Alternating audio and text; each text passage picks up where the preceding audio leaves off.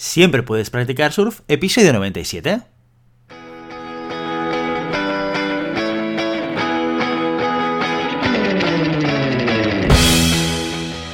Bienvenido y bienvenida a Siempre puedes practicar surf, el podcast diario sobre recursos humanos. Este podcast está pensado para profesionales de recursos humanos, gerentes o jefes de equipo, y podrás encontrar técnicas, consejos, ideas, conceptos y noticias sobre la gestión de personas, eso sí, con un enfoque práctico y aplicable. Hoy programa 97 del 11 de octubre del 2021. Programa que Diferente al resto de semanas, vamos a dedicarlo al monográfico del mes, donde vamos a explicar de forma muy concreta y concisa conceptos relacionados con recursos humanos. Pero antes, dejadme que os recuerde que podéis encontrar más contenido en nuestro blog e información sobre nuestros servicios en nuestra web, globalhumancon.com. Desde allí os podréis apuntar a nuestro newsletter para no perderos nuestros webinars, streamings y todo el contenido de actividades que organizamos desde la consultoría Global Human Consultants. ¿Cómo hacemos el monográfico? Cada mes seleccionamos un tema y a partir de ahí cada jueves lo dedicamos a desarrollar uno o varios conceptos importantes que tienen que ver con el tema en cuestión. Hoy, como veis, es una excepción. La semana pasada empezamos nuevo tema, las metodologías ágiles, Agile y Char y Char Agile, y lo empezamos explicando un poquito qué es esto de las metodologías ágiles y hablamos sobre todo del design thinking, si te lo perdiste, tienes ese y todos los episodios anteriores disponibles en nuestra web globalhumancon.com, así como en iVoox, en iTunes y en Spotify.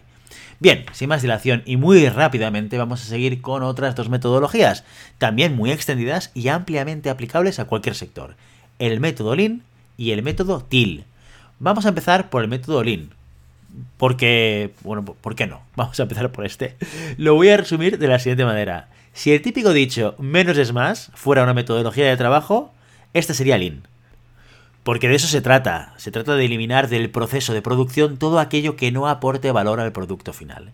Y con esto quiero decir quitar de medio todo lo que no sea útil de verdad y que además te esté haciendo perder dinero.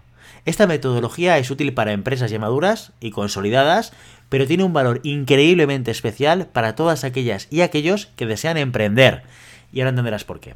Imagina que quieres lanzar un nuevo producto al mercado, pero todavía no sabes muy bien cómo va a funcionar, si el público objetivo lo va a aceptar o incluso si lo acepta, si lo va a usar de una manera distinta. Porque una cosa es lo que tú quieres ofrecer y otra es cómo el cliente lo va a utilizar.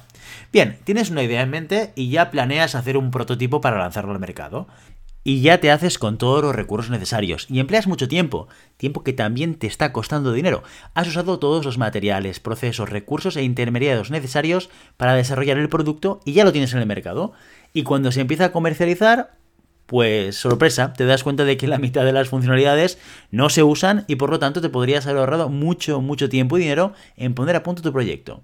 ¿Cómo usar Lean para evitar esta situación?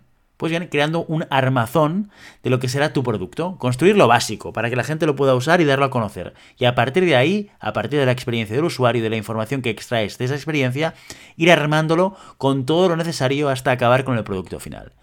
Con esto no solo ahorramos costes, sino también que empezamos a comercializar mucho más rápido.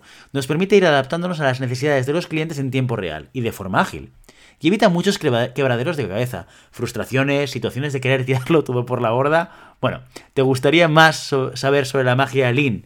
Pues el mes que viene tenemos un Open Training dedicado a metodologías ágiles y transformación digital. Entra en nuestra web en globalhumancom.com para más información. Bien, hasta aquí la primera metodología que se enmarca dentro del framework eh, Agile. Bien, vamos por la segunda porque hoy tocaban dos. Y es el TIL. Suena parecido, pero no son lo mismo y seguramente también te habrás encontrado con muchas publicaciones centradas en organización TIL.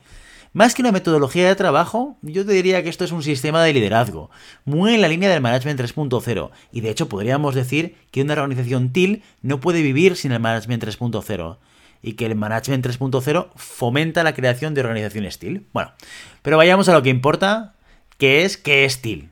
TIL es un color, color verde turquesa en concreto, azulado, tirando a esmeralda, podríamos decir. ¿Tiene este dato alguna importancia para lo que os voy a explicar?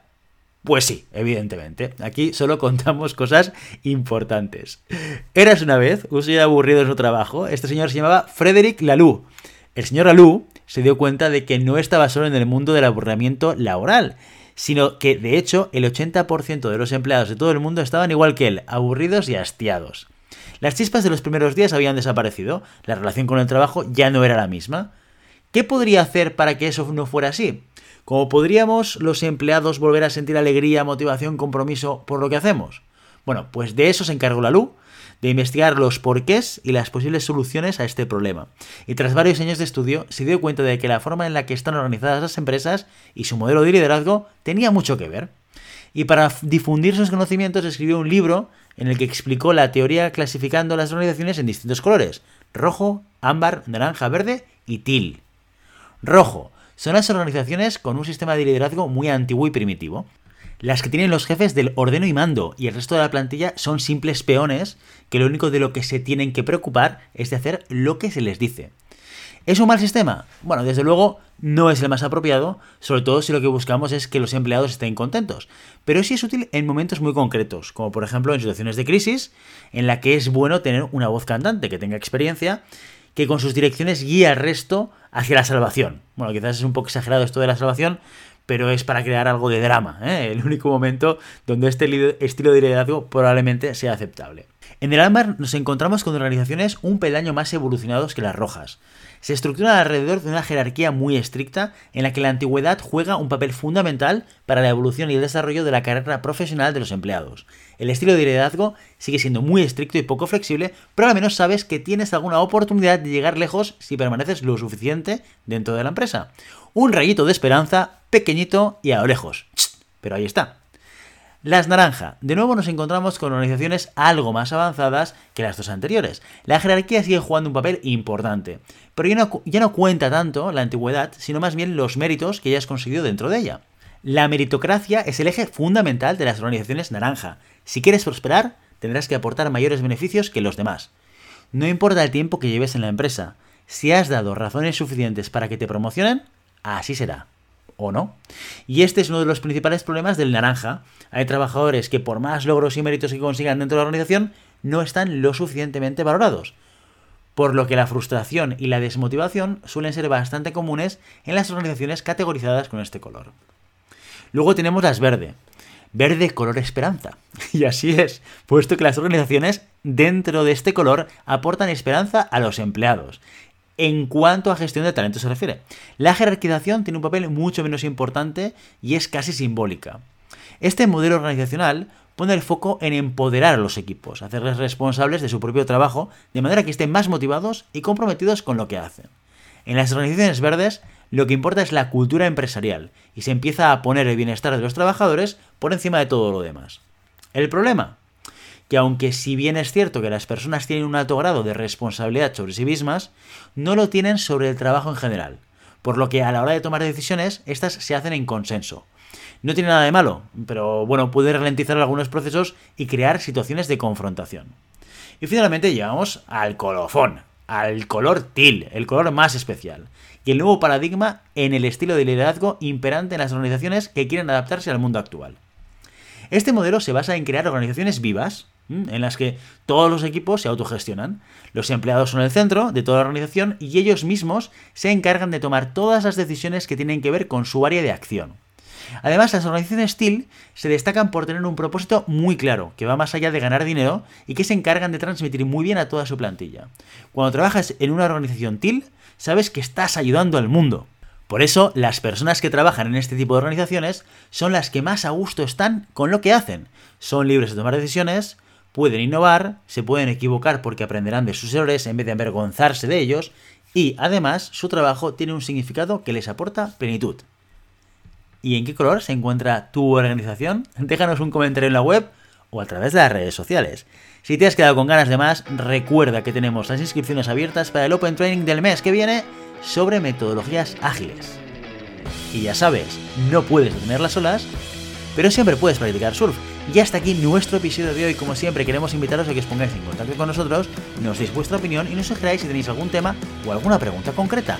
Lo podéis hacer a través de la página de contacto en globalhumancom.com barra contáctanos o a través de las redes sociales. Estamos en Facebook, Instagram, Twitter y LinkedIn. Y si el contenido de este podcast te gusta, no te olvides suscribirte, darnos 5 estrellas en iTunes y me gusta tanto en iVoox como en Spotify. Igualmente recuerda que puedes encontrar más contenidos, noticias y recursos en nuestra web globalcimancon.com. Muchas gracias por todo, por tu tiempo, por tu atención y por tu interés en estos temas sobre gestión de personas. Nos escuchamos mañana martes con las noticias de la semana. Hasta entonces, feliz día.